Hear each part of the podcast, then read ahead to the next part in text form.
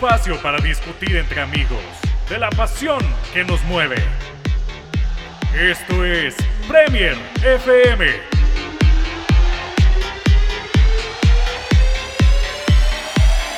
Hola a todos, bienvenidos a Premier FM. Estamos muy contentos de estar aquí nuevamente los tres mosqueteros para hablarles sobre lo que fue esta jornada de Premier League que nos trajo dos partidazos, dos derbis, el derby del norte de Londres que enfrentó al Arsenal y al Tottenham, el cual se dio el conjunto de los Gunners y también el derby de Manchester, que fue un partidazo que pudo acabar peor para el Manchester United de lo que acabó, hay que decirlo.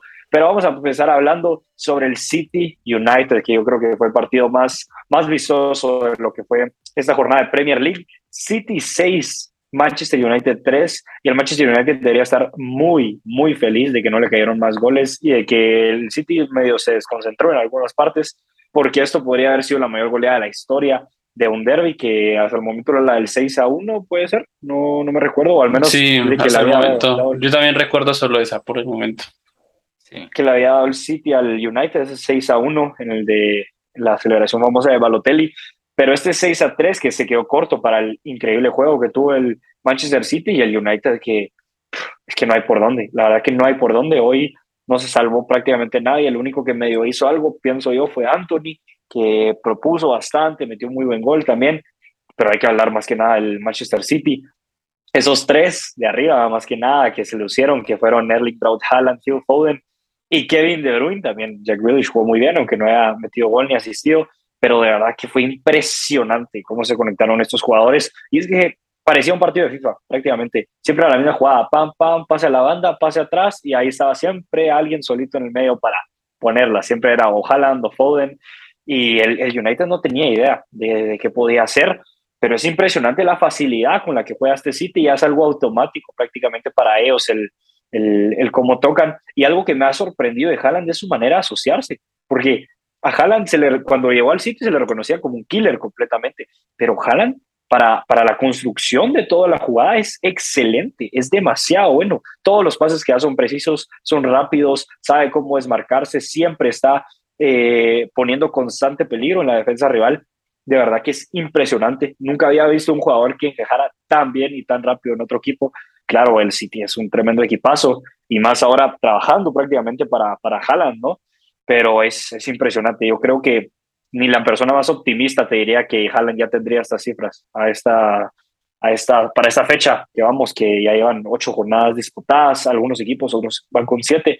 Pero mi pregunta para ustedes dos el día de hoy es, ¿cuál es el límite? ¿Cuál es el límite para Haaland? Porque al paso que va, promedia una cantidad de goles absurda que rompe por completo el récord de goles, que bueno, si nada cambia, si todo sigue igual, Haaland va a romper de lejos el récord de goles de Premier League, pero ustedes díganme, ¿cuál es el tope que tiene este City y Haaland especialmente?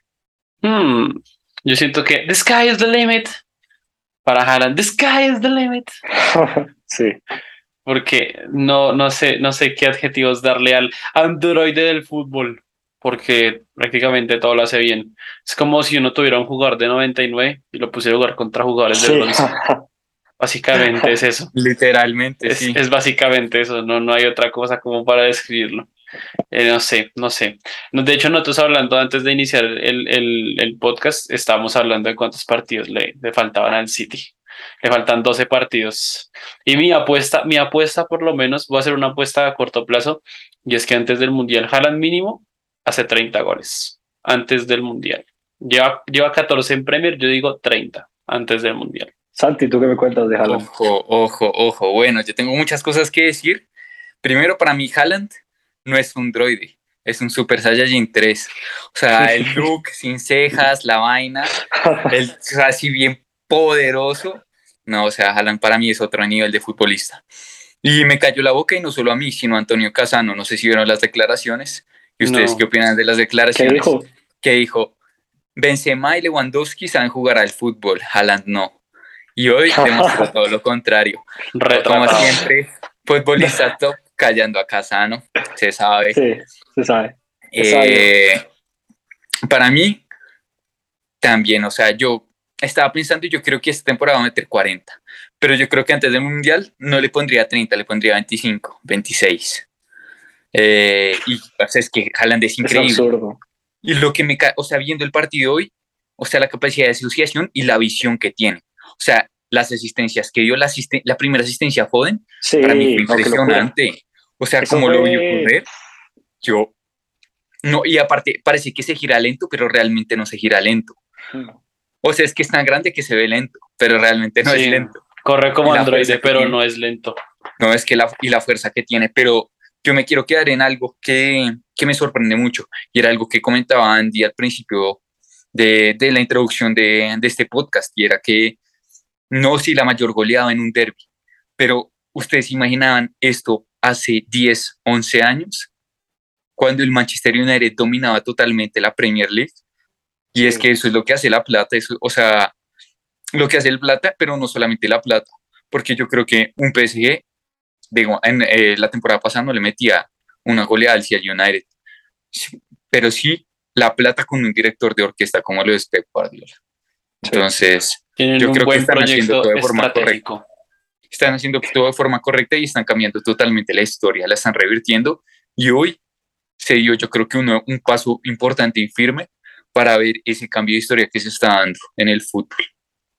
Sí, es que la verdad que ya, ah, vamos, yo creo que no hay dudas de que el rival a vencer eh, es este City eh, de Pep Guardiola. Claro, se puede, me puede salir aquí el Nico Cervantes a decirme que, que el Arsenal les va a pelear y así. Tranquilos, más tengo- adelante yo- hablaremos del futuro campeón de la Premier. Gracias. Yo tengo la plena confianza, y no porque yo le vaya al City, digo plena confianza en lo que yo sé, mi conocimiento, para decir de que el City es que está muy, muy complicado en pararlo. Y la verdad que si alguien le quiere ganar al City, tiene que esperar que Haaland tenga un mal día. Porque si Haaland tiene un día o normal o un día bueno, no hay por dónde, no hay por dónde, porque un día bueno para Haaland son dos goles y un día, no- un día muy bueno ya son tres y ya un partido excelente son cuatro y, y Haaland puede meter cuantos quiera. Así que es Sí. impresionante y como decíamos, no es solo Haaland. Phil Foden, eh, a día de hoy, yo creo que el mejor centrocampista joven del mundo, o sea, joven, joven, no, no me malinterpreten, también hay muchos que son muy buenos, porque obviamente De Bruyne me parece el mejor a día de hoy, pero joven, eh, Foden es, es una absurdez. Me recuerdo cuando Guardiola hace unos años decía que era el jugador más talentoso que había entrenado desde, desde Messi, y la verdad que no, no parece ninguna locura decirlo ahora, a día de hoy, porque es un jugador que, que lo mueve todo y que son tan jóvenes, ¿verdad?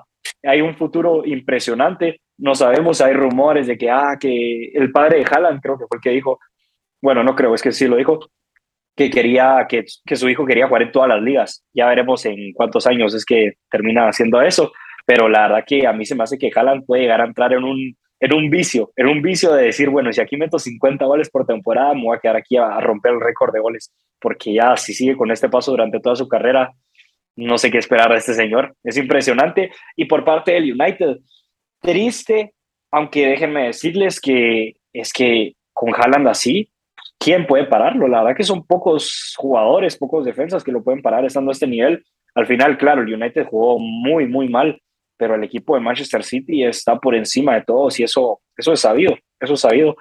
Así que es complicado, eso es cierto, el, el United hay algo que, que, no, que, no ha, que no ha sentado muy bien y es su once, todavía no tienen un once que les dé la plena confianza, porque cuando le ganaron al Arsenal dejaron, bueno, entonces vamos a dejar a Casemiro aún fuera, pero, pero ahora después de este resultado yo ya no sé, ya no sé qué cambios debería hacer, lo que es seguro es que Cristiano pues no va a entrar, aunque pensábamos que tal vez podía tener algún chance, ahora sí que es muy, muy complicado, pero el United tiene que ver qué hace, tiene que asentar un once para esta temporada, porque si no, de ninguna manera los jugadores van a dar el, el ruedo que necesitan para una temporada de Premier League y todo lo demás. Y pasando ahora con el siguiente partido, Arsenal, Tottenham 3 a 1 para los Gunners, que la verdad que jugaron un gran, un gran partido, un Tottenham que decepcionó bastante. No sé si vieron esa noticia de que Emerson Royal gastó como un millón de, de libras Sí. en, Casi cerca de un millón de libras ¿Qué? en ponerse bien. Y se puso muy bien. No, a mí, a mí lo que más me ¿Cuál- impactó fue ver su historia de? Instagram. Su historia de Instagram haciendo un TikTok, haciendo Arsenal Tottenham y él allá.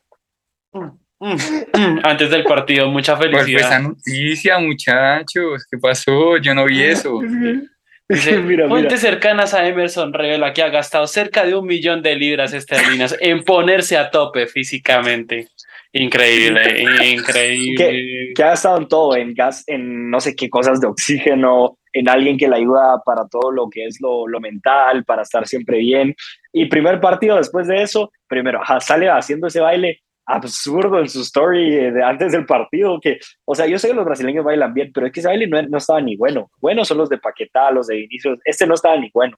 Y le terminan sacando esa roja en, el partido y que le cuesta completamente el partido a, a su equipo. Pero bueno, solo lo decía porque me, dio mucha risa.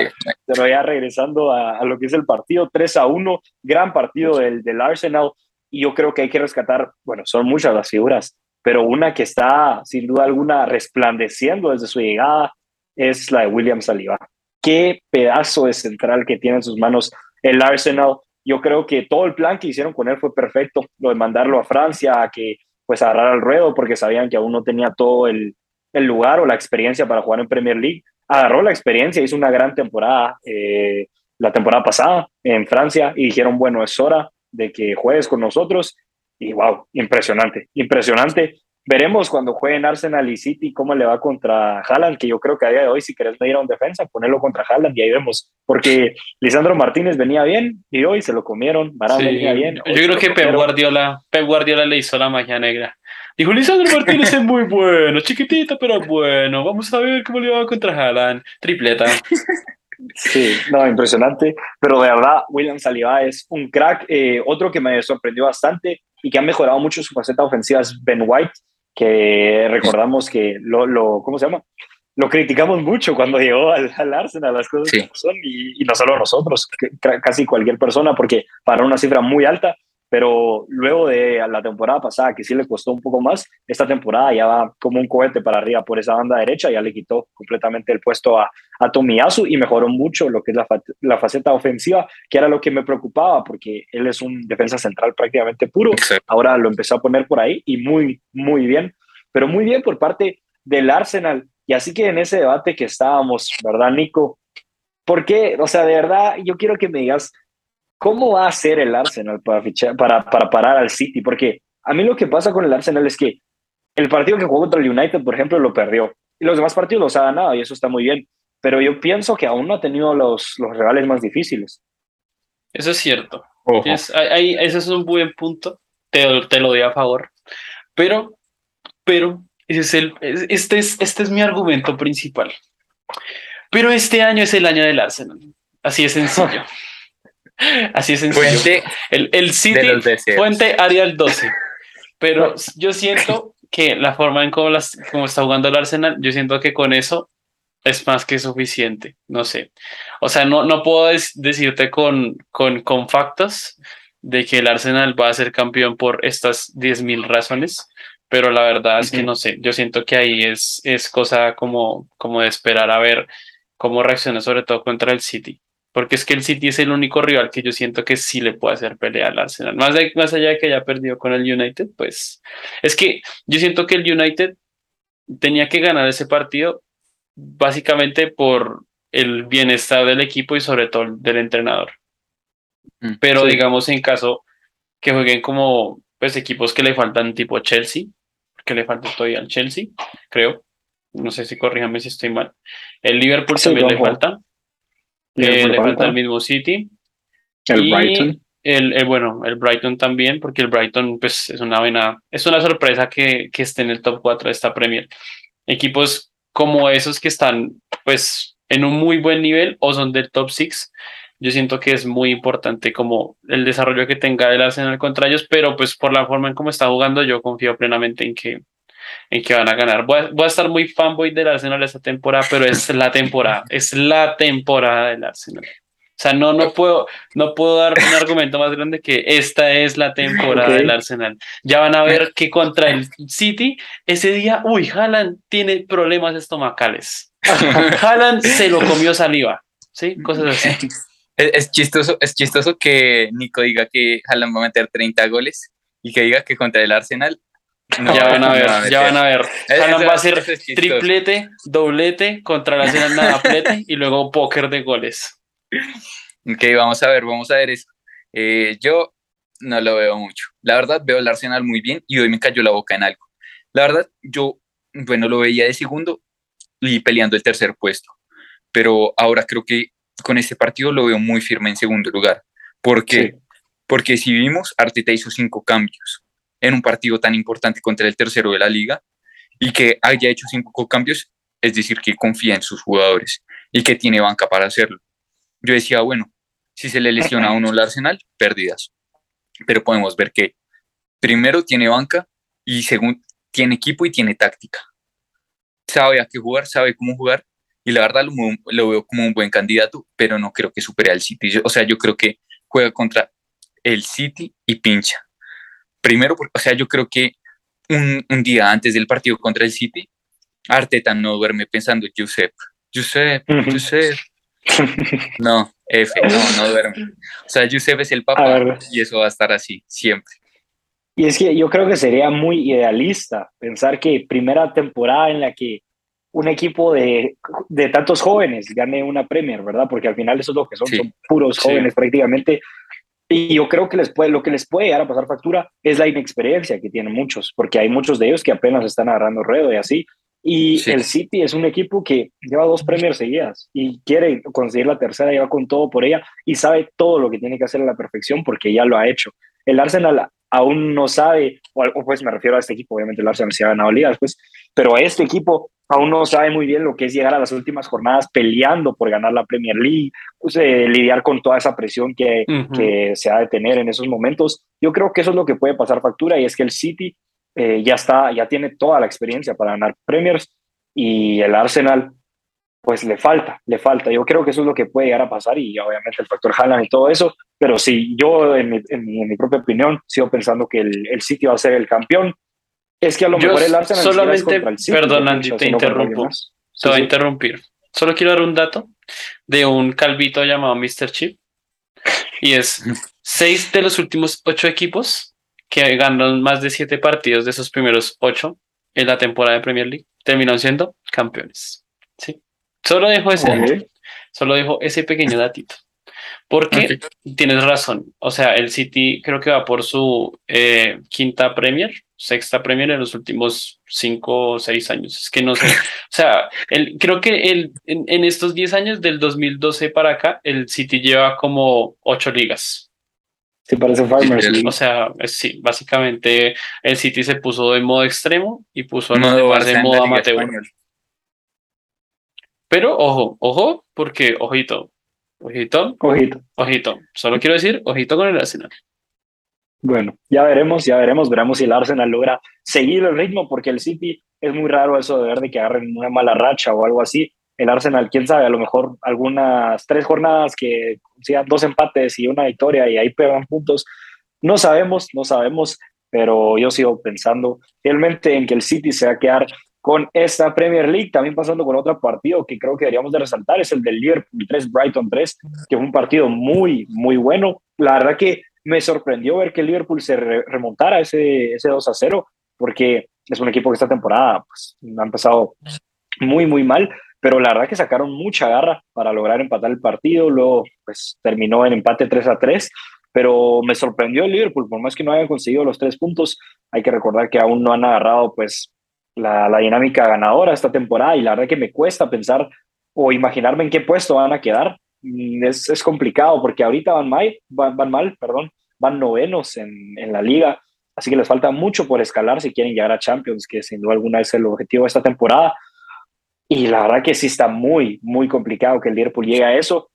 Y otra cosa que me preocupa es Darwin Núñez, ¿verdad? Eh, gastaron 100 millones prácticamente en él y no ha dado ninguna luz de lo que sería todo ese dinero que gastaron en él y él está, está claro que Liverpool no va a poder confiar en él para decir, bueno, él va a ser quien nos va a dar los goles. A Salah le está costando marcar esta temporada. Firmino jugó bien, jugó muy bien, metió dos goles en este partido contra el Brighton y por parte del Brighton, eh, muy bien. Por más que se les haya ido Graham Potter, siguen jugando al mismo fútbol prácticamente, porque recordemos ahora Graham Potter le pertenece al Chelsea, es el nuevo técnico del Chelsea que también ganó 2 a 1, pero muy bien el Brighton y la verdad que me preocupaba eso. Yo dije, bueno, ahora sin Graham Potter vamos a ver cómo les va. Pero parece que Graham Potter les dejó ahí todo, todo, todo en la pizarra y le dijo, mira, si quieres que siga ganando el equipo, tú solo pones estas tácticas, que Trossard haga esto y facilito. Sí. Y Trossard, por cierto, La táctica jugador. es dale todo a Trossard y ya. Sí. Esa es la táctica. Es Preparo, crack. paso Ah. a Trossard. Preparo, Sí. paso a Trossard. No. No, y por cierto, eh, ¿se recuerdan aquella vez en la que estábamos teniendo el debate sobre quién era el mejor lateral derecho de la Premier? Sí, ¿Ok? Y que me llamaron absoluto un loco, un loco por decir que Rich James. me dijeron Claro, loco. Me, Me dijeron loco. loco. Me dijeron loco, Está loco, pero tío. Arnold, Arnold es un coladero total en defensa, de verdad. No Arnold hay ahí. por dónde, no hay por dónde. gol. Buah, sí, es que siempre quedaba en el suelo, quedaban todas las fotos. La verdad que muy triste lo de Alexander Arnold en defensa. Eso es creo que también una gran parte de por qué le ha ido tan mal al Liverpool esta temporada. No han estado muy finos los centrales, entonces no han podido tapar todos esos huecos que ha dejado Arnold atrás, que se supone que tiene esa ventaja por ser tan bueno para atacar, de decir, bueno, entonces me puedo tirar más al ataque, pero cuando ya no está haciendo eh, su parte en ataque, ya no está siendo tan determinante como lo era antes, ya en defensa se ven más sus carencias, entonces es preocupante lo de Alexander Arnold, pero ya para terminar con este encuentro, ¿ustedes qué piensan sobre el Liverpool para esta temporada? ¿De qué se puede agarrar? Porque claro, es complicado, le faltan muchos puestos y hay equipos que están demostrando muchísimo, muchísimo más juego, desde el Tottenham, desde el Brighton, incluso te diría que, que el Chelsea al menos es más seguro que el Liverpool, no Sí. sé. Muchas Mm. cosas. Mm. O sea, yo creo, y esto va a ser muy impopular, pero son datos y hay que darlos. Yo creo que. Jürgen Klopp se tiene que ir. ¿Por qué? Pero bueno, me dijeron loco con lo del Arsenal. No, esto, porque esto es increíble. El Porque chiringuito, exclusiva. Exclusiva. exclusiva. ¿Por qué? ¿Cómo pasó en el Borussia? ¿Cómo pasó en los equipos que ha tenido Jürgen? Primeras temporadas, excelente. Tal vez llega a un punto de comodidad en, le- en el que empieza a rendir menos. Y podemos ver cómo con el Borussia empezó excelente. Ganó Bundes, llegó a final de Champions League y al final empezó a decaer, decaer, decaer. Y yo creo que este tal vez es el punto donde Liverpool puede empezar a decaer por muchas cosas. Se le fue Mané y, y no está funcionando el equipo. Hicieron el fichaje de Darwin Núñez que no está funcionando, el equipo realmente no está funcionando y que llegue a ser la, figura Firmino que la, temporada pasada no jugaba casi nada. O sea, yo creo que está en un punto de decadencia y creo que el Liverpool se tiene que reformar totalmente. O sea, para mí, Jürgen Klopp es de los mejores técnicos que hay en la Premier League, pero creo que es un momento para cambiar de aires totalmente. Y Jürgen Klopp. Sabe, o sea, yo creo que Jürgen Klopp empieza muy motivado en los equipos, pero creo que tal vez puede llegar a un punto de confort en el que puede empezar a decaer como lo hice en el Borussia. Por eso creo que es lo mejor tanto para Jürgen empezar con un nuevo equipo, porque cada que empieza con un nuevo equipo la rompe. Está loco, está loco, está loco. es que, o sea, tú me estás diciendo que si tú hoy fueras el directivo y quien toma las decisiones en Liverpool, tú dirías, yo creo que va a sacar a Jurgen Klopp. No, yo, yo diría que lo saco o a mitad o a final de temporada.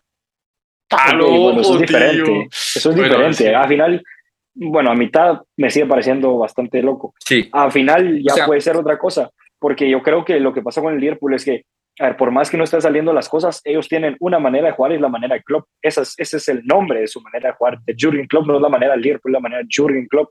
Si se van, si se va Jurgen Klopp, yo no sé qué técnico les podría traer una idea fresca de juego o una idea, porque aparte no es que haya una gran variedad de técnicos disponibles. Por eso. o- pero es que mira con, con- cómo tienen, o sea, el- los más jóvenes, bueno, los laterales, y pues se puede quedar Virgil van que puede jugar como quiera. Pero el mediocampo me parece que tal vez hay que hacer una reforma ahí, porque creo que es un Henderson. Henderson, Henderson, a mí no me convence. Es muy bueno y Thiago es muy bueno, pero creo que tal vez un aire fresco les vendría bien. Creo que un aire fresco en todas las líneas. Adelante, creo que el aire fresco está y Salah puede ser el otro, pero Darwin, Darwin Núñez y tal vez otro técnico le vendría bien a Darwin Núñez, porque no se pueden desperdiciar esos 100 millones. O sea, creo que hay muchas cosas por hacer en el Liverpool, muchas cosas por Bueno, hacer, y creo que en esta temporada no les va a ir bien. Mm, Darwin Núñez, te digo que, que que es el nuevo Andy A Carroll. eh, les Básicamente. hicieron, les hicieron Básicamente. Es el nuevo Fernando Así- Torres en el Chelsea. Le hicieron, le hicieron un hype, le hicieron un hype a Darwin Núñez. No, desde que lo Benfica. expulsaron, desde que lo expulsaron, creo que le hicieron un buen hype.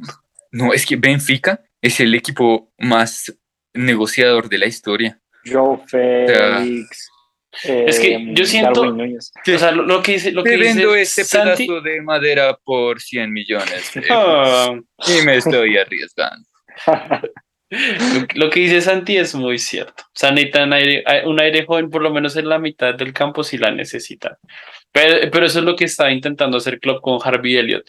Lo que pasa es Ujú. que no, es que yo siento que es, es muy, es muy de rachas. O sea, Liverpool no le salen las cosas no porque no quiera, sino porque de verdad no le salen las cosas.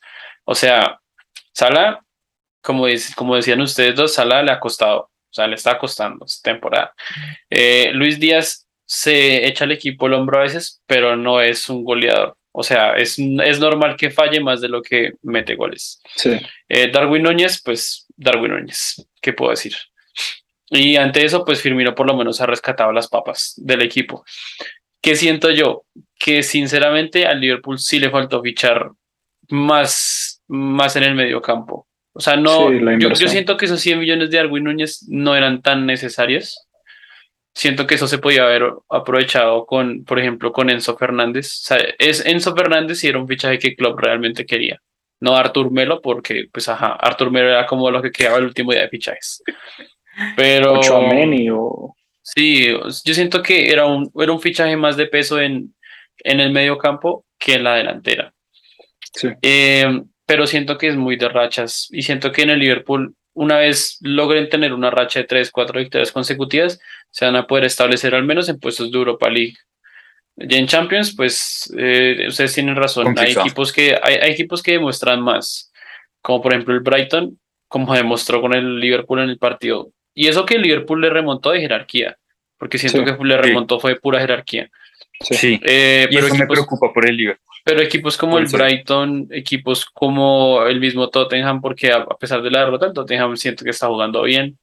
Sí. Eh, pues son equipos que le pueden demostrar un nivel de tú a tú al Liverpool y le pueden sacar un resultado, no solamente un empate, le pueden ganar básicamente teniendo en cuenta cómo está jugando el Liverpool ahorita, que no, no le sale, o sea, no le sale y, y bueno, y tienen a Trent atacador Arnold, cero defensor. Sí, o sea, siento que solo tiene pase largo. Arnold. Exactamente. Complicado, Entonces, no sé. complicada, Es- está complicado. complicada la situación del Liverpool, sin duda alguna. El Brighton, por más que iba ganando 2-0, yo creo que tampoco le, le duele haber sido con un empate al final. Es es el Liverpool, están jugando en Anfield, nunca va a ser un partido fácil, así que el Brighton feliz estando cuarto, aparte con un partido menos, que si no estoy mal, si lo gana se pondría tercero. Muy bien por parte de las gaviotas y algunas otras noticias pues importantes. Otra cosa por la que me llamaron loco por poner a los Wolves en puestos de descenso, señores y señoras, están décimo o octavos y tuvieron que echar a su entrenador y entonces ahora tal vez ya se salven. Pero si no lo hubieran echado, yo lo hubiera acertado. Solo lo voy a decir.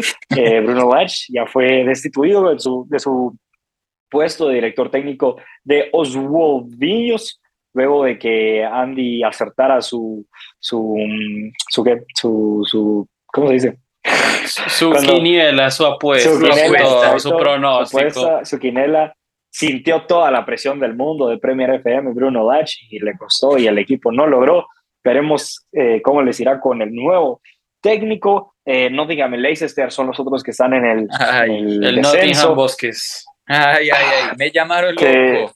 Me dijeron, ¿qué tal, que- loco, tío? Cuando dije que Leicester iba a descender y está de último, con un punto, muchachos. Sí, con terrible. un punto. Y con Brendan Rodgers allá sentado tranquilo. sí. Me dicen futurista. Leicester.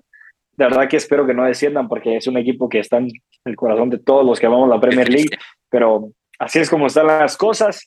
Y bueno, ahorita se viene una temporada, o bueno, mejor dicho, un mes de octubre muy cargado de partidos. Yo creo que aún pueden haber bastantes cambios en la tabla y aquí en Premier FM les estaremos informando sobre todos los acontecimientos que estén pasando en la mejor liga del mundo, la Premier League. Y eso sería todo por hoy. Muchas gracias por habernos acompañado.